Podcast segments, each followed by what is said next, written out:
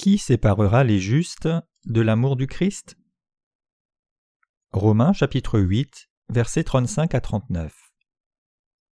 Qui nous séparera de l'amour de Christ? Sera-ce la tribulation, ou l'angoisse, ou la persécution, ou la faim, ou la nudité, ou le péril, ou l'épée?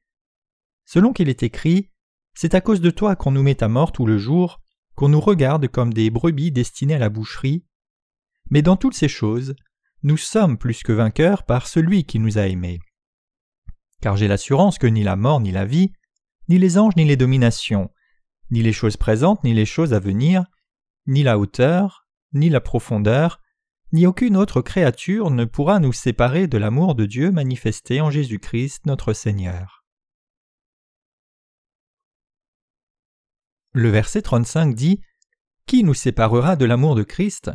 Sera-ce la tribulation, ou l'angoisse, ou la persécution, ou la faim, ou la nudité, ou le péril, ou l'épée? Qui nous séparera de l'amour de Christ donné à ceux qui croient en l'évangile de l'eau et de l'esprit dans lequel la justice de Dieu se trouve? Les persécutions et difficultés pourraient-elles nous couper de cet amour? La grande tribulation de sept ans pourrait-elle nous séparer de cet amour? Bien sûr que non. Aucune tribulation ni détresse de ce monde ne peut nous séparer de l'amour de notre Seigneur qui nous a sauvés de nos péchés. Même lorsque nous voulons, lorsque nous sommes fatigués, nous sentons seuls et si quelqu'un nous demande si Jésus nous a sauvés de nos péchés, nous pouvons tous répondre que Jésus nous a en effet sauvés et que nous sommes sans péché. Peu importe à quel point nos cœurs sont fatigués et en peine, il nous a tout de même sauvés et il est tout de même notre Sauveur éternel. Si nous sommes trop fatigués ou malades pour nous tenir sur nos jambes, nous admettons tout de même notre gratitude pour la justice de Dieu. Aucune fatigue ne peut nous séparer de la justice de Dieu qui nous a délivrés de nos péchés.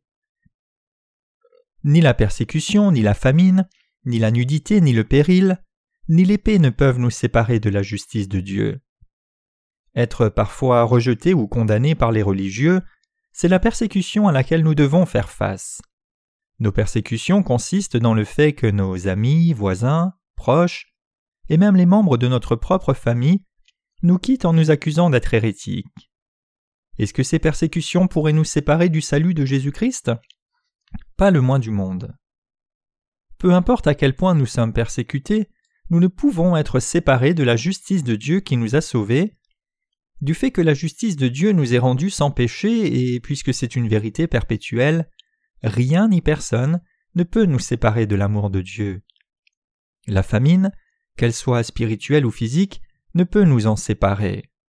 Du fait que nous croyons en l'évangile de l'eau et de l'esprit, ce qui reste en permanence dans nos cœurs, c'est la justice de Dieu, c'est-à-dire la foi dans notre Seigneur et dans le fait qu'il nous a rendus sans péché par l'évangile de l'eau et de l'esprit. Cette foi, c'est la foi dans la bénédiction qui croit dans la justice de Dieu. Puisque le Seigneur a fait disparaître tous mes péchés, je n'ai pas de péché. Dieu m'a rendu juste et sans péché en me revêtant entièrement de sa propre justice. C'est pourquoi notre foi dans la justice de Dieu ne disparaîtra pas, peu importe la gravité de la famine. La justice de Dieu dans l'évangile de l'eau et de l'esprit. À moins que quelqu'un ne croie en l'évangile de l'eau et de l'esprit, il y a toujours des péchés dans son cœur. Mais quelqu'un qui croit dans la justice de Dieu n'a pas de péché. C'est pourquoi notre Seigneur dit que nous pouvons identifier un arbre à ses fruits. Ceux qui ne croient pas dans la justice de Dieu abandonnent leur foi en Jésus lorsqu'ils font face aux plus petites difficultés, disettes, persécutions ou tribulations. Il y a des gens qui pensent Bien que Jésus fût jugé sur la croix pour mes péchés, Seul le péché originel fut enlevé et je dois demander quotidiennement pardon pour les autres péchés que je commets.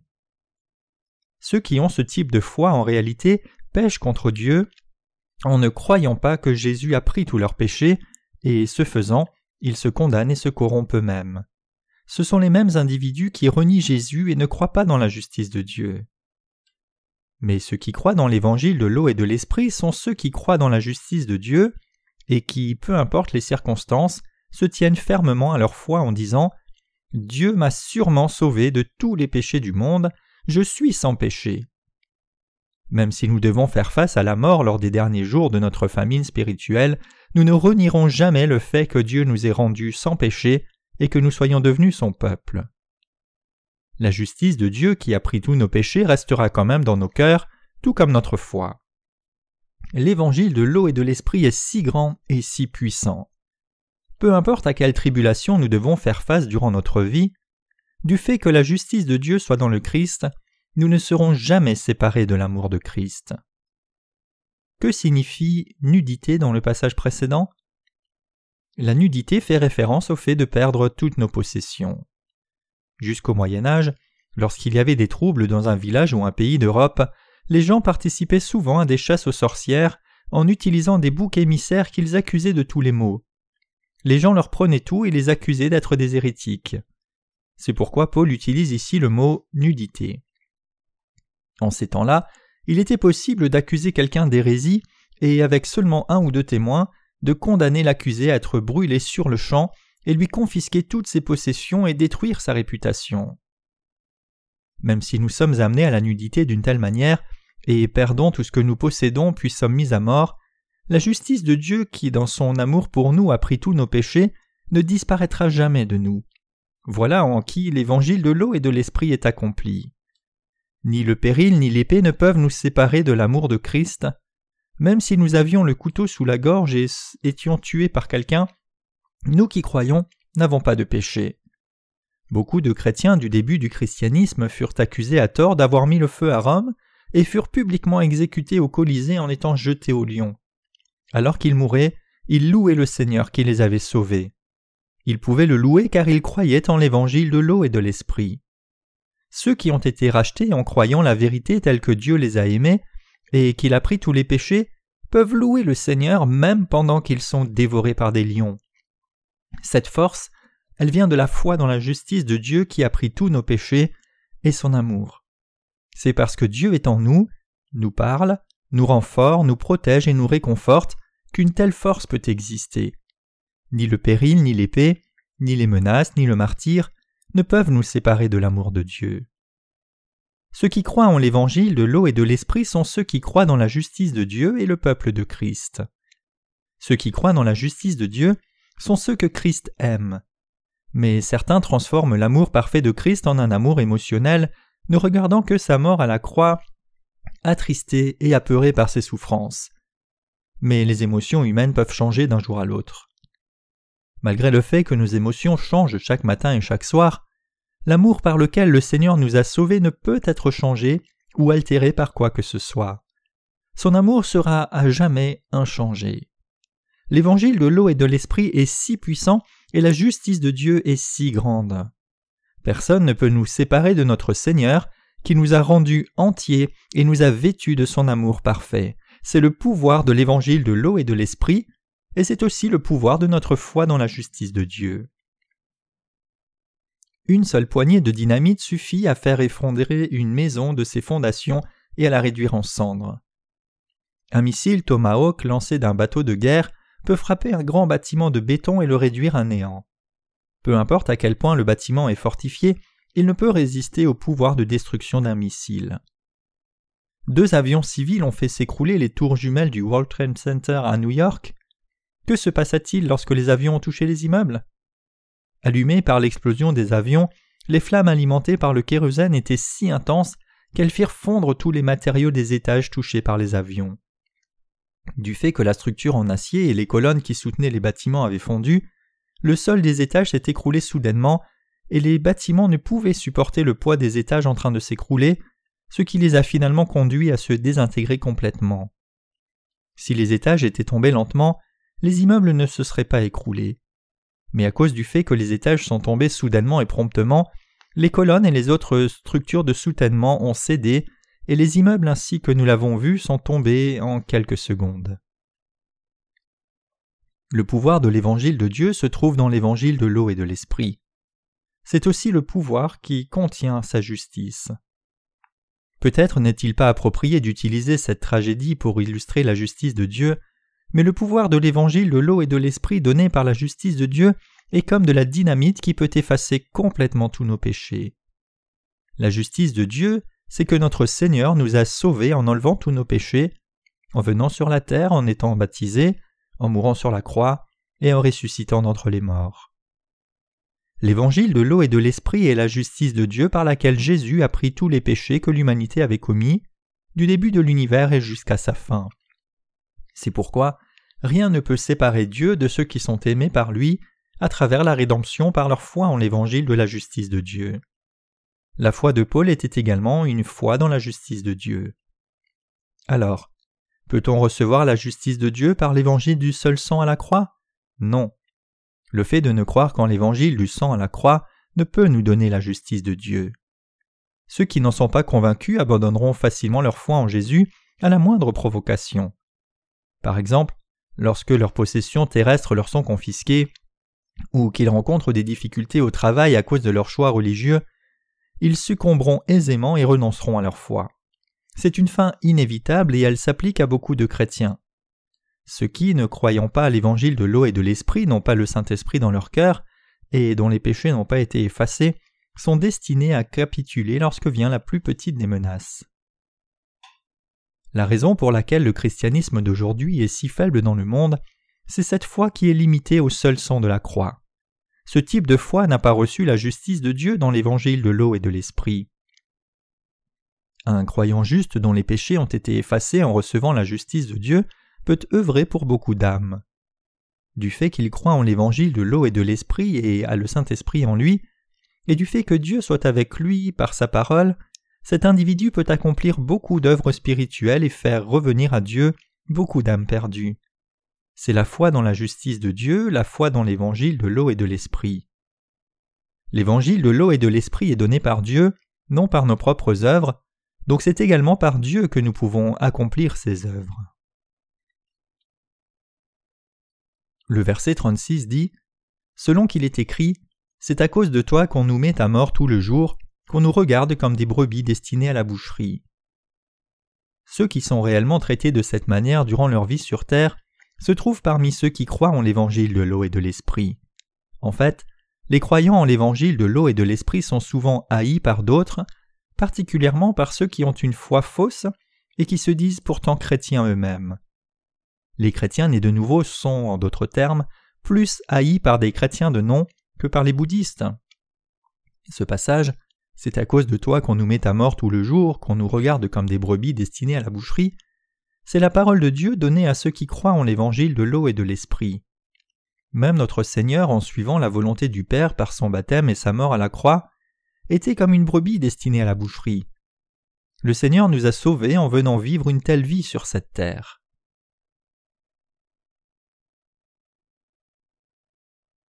La justice de Dieu l'a emporté contre tous les péchés du monde.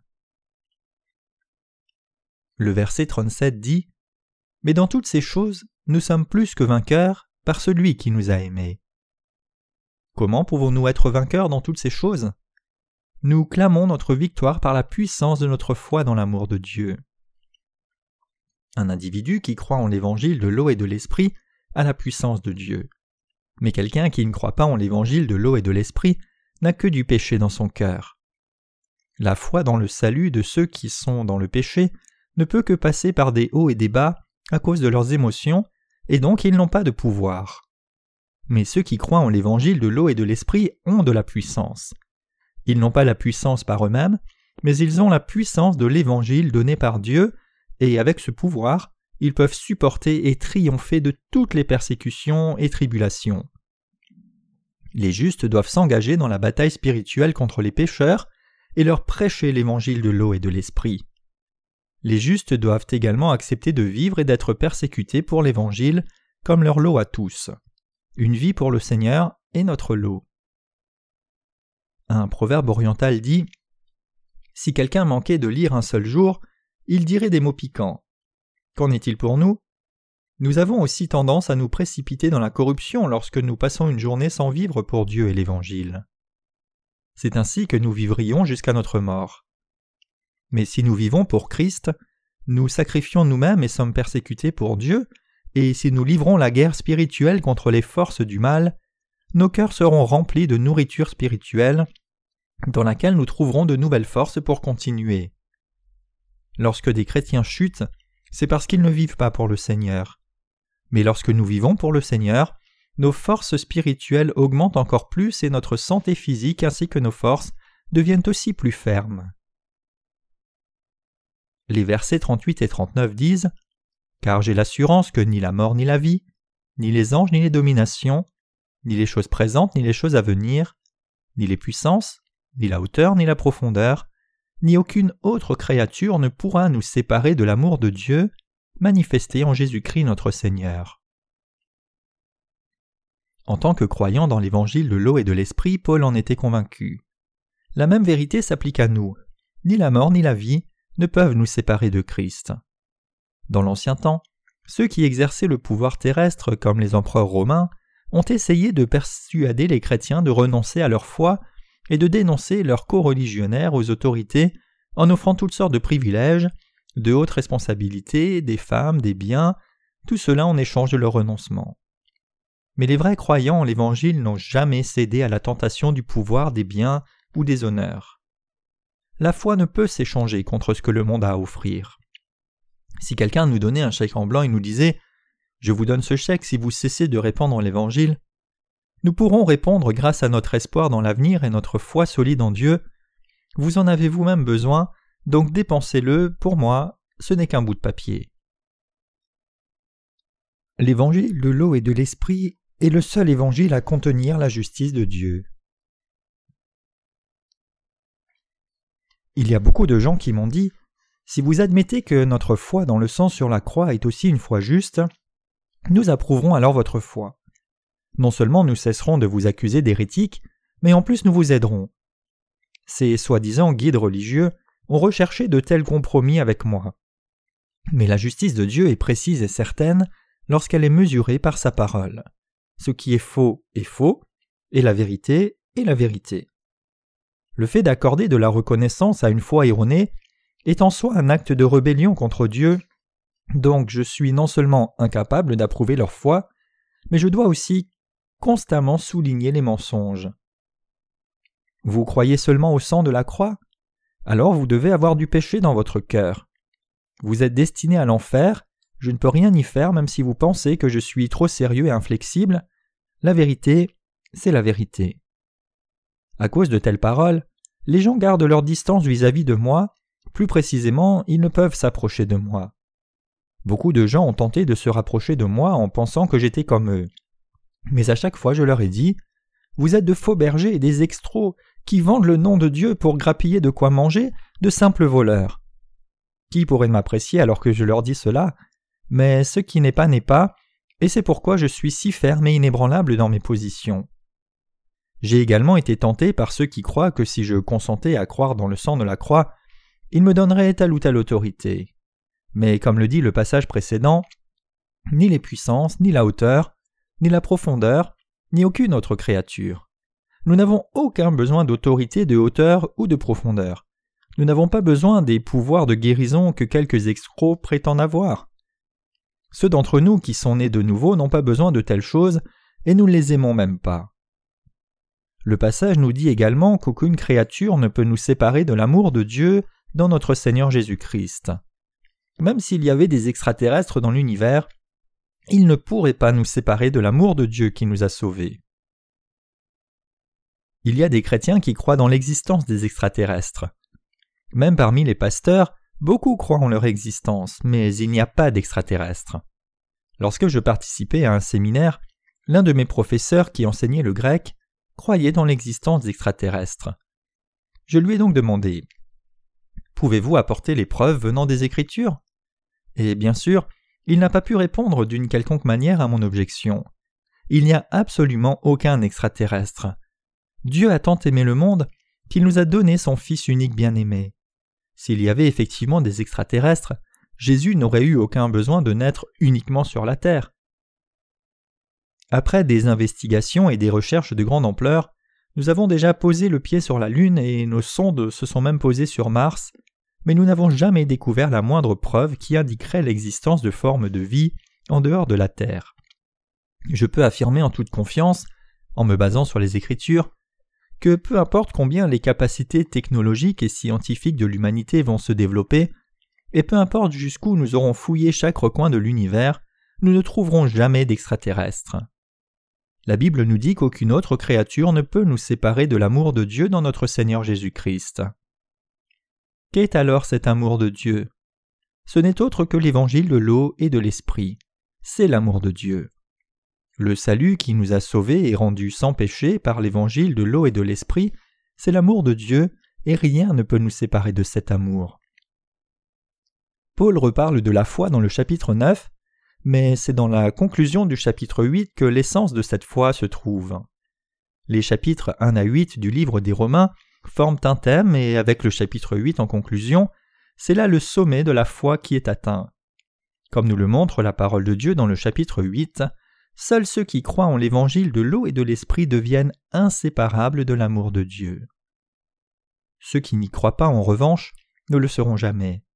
Ils pourront peut-être vivre pour le Seigneur temporairement, mais ils ne peuvent défendre leur foi et vivre pour lui jusqu'à leur mort. Ils pourraient vivre religieusement pendant dix ou vingt ans, mais leur foi finira par se décomposer et mourir, les rendant complètement séparés et distincts de Dieu. Ce n'est pas que leurs œuvres soient imparfaites, mais l'amour dans leur cœur pour Christ disparaîtra avec eux. Du feu qu'ils n'ont pas le Saint-Esprit dans leur cœur, ils n'ont pas non plus d'amour pour le Seigneur dans leur cœur. En bref, ils ont du péché dans leur cœur à la place. À mesure que les jours passent, je me rends compte combien l'amour du salut est profond et parfait, cet amour par lequel notre Seigneur nous a sauvés par l'évangile de l'eau et de l'esprit. Lorsque j'ai rencontré Dieu pour la première fois, mon niveau d'appréciation de l'amour de Christ était faible et calme, de même qu'une pierre jetée dans un lac crée de petites ondes à peine perceptibles. Ma réponse était seulement une réalisation silencieuse du fait que Jésus avait pris tous mes péchés et que j'étais devenu sans péché. Mais tout en vivant une vie qui prêche l'Évangile depuis lors, les ondes dans mon cœur sont devenues incroyablement plus grandes et plus amples, comme si une bombe s'était déclenchée dans mon cœur. Qui dit que nous devons croire au seul évangile du sang sur la croix? Paul a-t-il dit cela? Dans le livre des Romains, Paul parle clairement et sans ambiguïté de l'évangile de l'eau et de l'esprit. Ignorez-vous que nous tous qui avons été baptisés en Jésus-Christ, c'est en sa mort que nous avons été baptisés? Nous avons donc été ensevelis avec lui par le baptême en sa mort, afin que comme Christ est ressuscité des morts par la gloire du Père, de même nous aussi, nous marchions en nouveauté de vie. Romains 6, versets 3 et 4. Cet évangile de l'eau et de l'esprit n'est-il pas totalement grand et parfait? Peu importe la taille de la foi, si quelqu'un croit en l'évangile de l'eau et de l'esprit, alors il est sauvé du péché. Peu importe combien de défauts vous avez, votre foi est rendue complète par l'évangile de l'eau et de l'esprit. Peu importe votre faiblesse, vous êtes sauvé par votre foi dans l'évangile de l'eau et de l'esprit. Bien que nous n'ayons pas de puissance par nous-mêmes, si nous vivons pour Dieu et avec Dieu, toutes les impuretés seront enlevées de nos cœurs.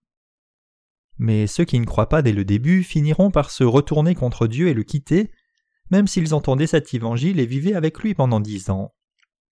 Ceux qui ont décidé de ne voir ni d'entendre la vérité de Dieu, en fermant les yeux et bouchant les oreilles, sont des imbéciles qui rejettent la bénédiction de Dieu de leurs propres mains et qui se dirigent vers leur propre mort. Ils crucifient Jésus chaque jour par leurs péchés, même s'il n'y aurait pas eu de mort sur la croix sans le baptême de Jésus. Je me rends compte à chaque jour qui passe à quel point cet évangile est grand et parfait. Plus je m'affaiblis, et plus je me rends compte de combien l'amour de notre Seigneur, montré par cet évangile, est magnifique et complet. Et je le remercie encore plus. Plus je prêche cet évangile, et plus je me fais entendre, plus je prêche cet évangile, et plus je deviens fort, plus je prêche cet évangile, et plus j'en suis convaincu. Même si vous êtes né de nouveau, si vous n'écoutez pas la parole de Dieu et ne la servez pas, des mauvaises herbes pousseront dans votre esprit, et à cause de ces herbes votre esprit deviendra désolé. Lorsque cela arrivera, chantez encore des chants de louange et pensez à Yahweh. En chantant des louanges à Dieu, votre esprit sera purifié et vous pourrez relever votre esprit de nouveau. Vous devez secouer votre esprit pour le décharger de tout ce qui est impur et renouveler votre cœur en le remplissant de la parole de Dieu. Nos cœurs sont déjà purifiés, mais lorsque les impuretés du monde entrent dans nos esprits et essayent de nous déstabiliser et de nous désorienter, nous pouvons louer Dieu et le prier de nouveau en chantant des louanges au Seigneur, renouvelant et relevant nos cœurs. Peu importe où nous nous trouvons, prier Dieu est une expérience joyeuse et enthousiasmante. Il n'y a plus de péché dans les esprits de ceux qui ont été rachetés, donc il leur vient naturellement à l'esprit de louer et de se réjouir. Les chants de louange de nos cœurs joyeux peuvent faire disparaître les mauvaises herbes qui poussent dans nos esprits. Parfois nos faiblesses sont révélées. Du fait que nos pensées et nos sentiments peuvent facilement changer selon les circonstances, alors que nous sommes heureux et de bonne humeur, ou que nous sommes avec nos frères dans le Christ, nous pouvons aussi avoir des pensées impures et sales lorsque nous sommes livrés à nous-mêmes. C'est pourquoi Paul s'est écrié en regardant sa propre chair Misérable que je suis, qui me délivrera du corps de cette mort? Je remercie Dieu par Jésus-Christ notre Seigneur. Paul était devenu entier, complet en étant sauvé par l'évangile de l'eau et de l'esprit, alors qu'il était encore faible dans sa chair. Paul était-il le seul à être comme cela? Moi aussi je suis comme Paul, et n'êtes-vous pas également comme lui? Lorsque des gens d'inclinaison terrestre se rassemblent, les hommes aiment boire et parlent souvent de leur travail, de qui a été promu ou non, alors que les femmes s'affairent à se vanter de leurs maris, leurs enfants, leur foyer, etc mais les conversations parmi les justes sont qualitativement différentes de celles des gens d'inclinaison terrestre. Alors que nous partageons notre pain, nous parlons des âmes qui ont été sauvées de par le monde, en Inde, au Japon, en Europe, en Afrique, aux États-Unis, en louant Dieu et en partageant notre association dans nos esprits. Lorsque nous lisons le livre des Romains, nous pouvons ressentir et partager dans nos cœurs la foi de Paul. Nous pouvons également comprendre à quel point le salut donné par Dieu est grand. Nous pouvons ressentir l'émerveillement de l'Évangile, nous pouvons comprendre les passages et découvrir les significations cachées dans le texte.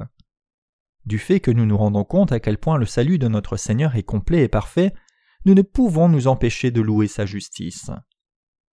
Même si le monde entier changeait en ce moment même, l'évangile de l'eau et de l'esprit qui nous a sauvés de nos péchés resterait inchangé du fait que l'amour de Christ nous a sauvés, et du fait que cet amour ne nous a jamais abandonnés et reste encore en nous, nous n'avons qu'à détourner nos cœurs du monde et les concentrer sur Dieu de nouveau. Nous sommes faibles, et à cause de cette faiblesse nous tombons parfois dans les méandres du monde, mais chaque fois que cela se produit, nous n'avons qu'à tourner nos esprits vers Dieu et croire dans la vérité selon laquelle notre Seigneur nous a sauvés. Notre chair doit encore changer, et elle vit toujours sous la coupe de la loi du péché. Ainsi, nous devons continuellement renier notre chair et vivre notre vie dans nos pensées spirituelles. Pour empêcher les mauvaises herbes de pousser dans nos cœurs, nous devons toujours revenir à Dieu et louer sa justice. Vous rendez-vous compte à quel point l'évangile de l'eau et de l'esprit est puissant?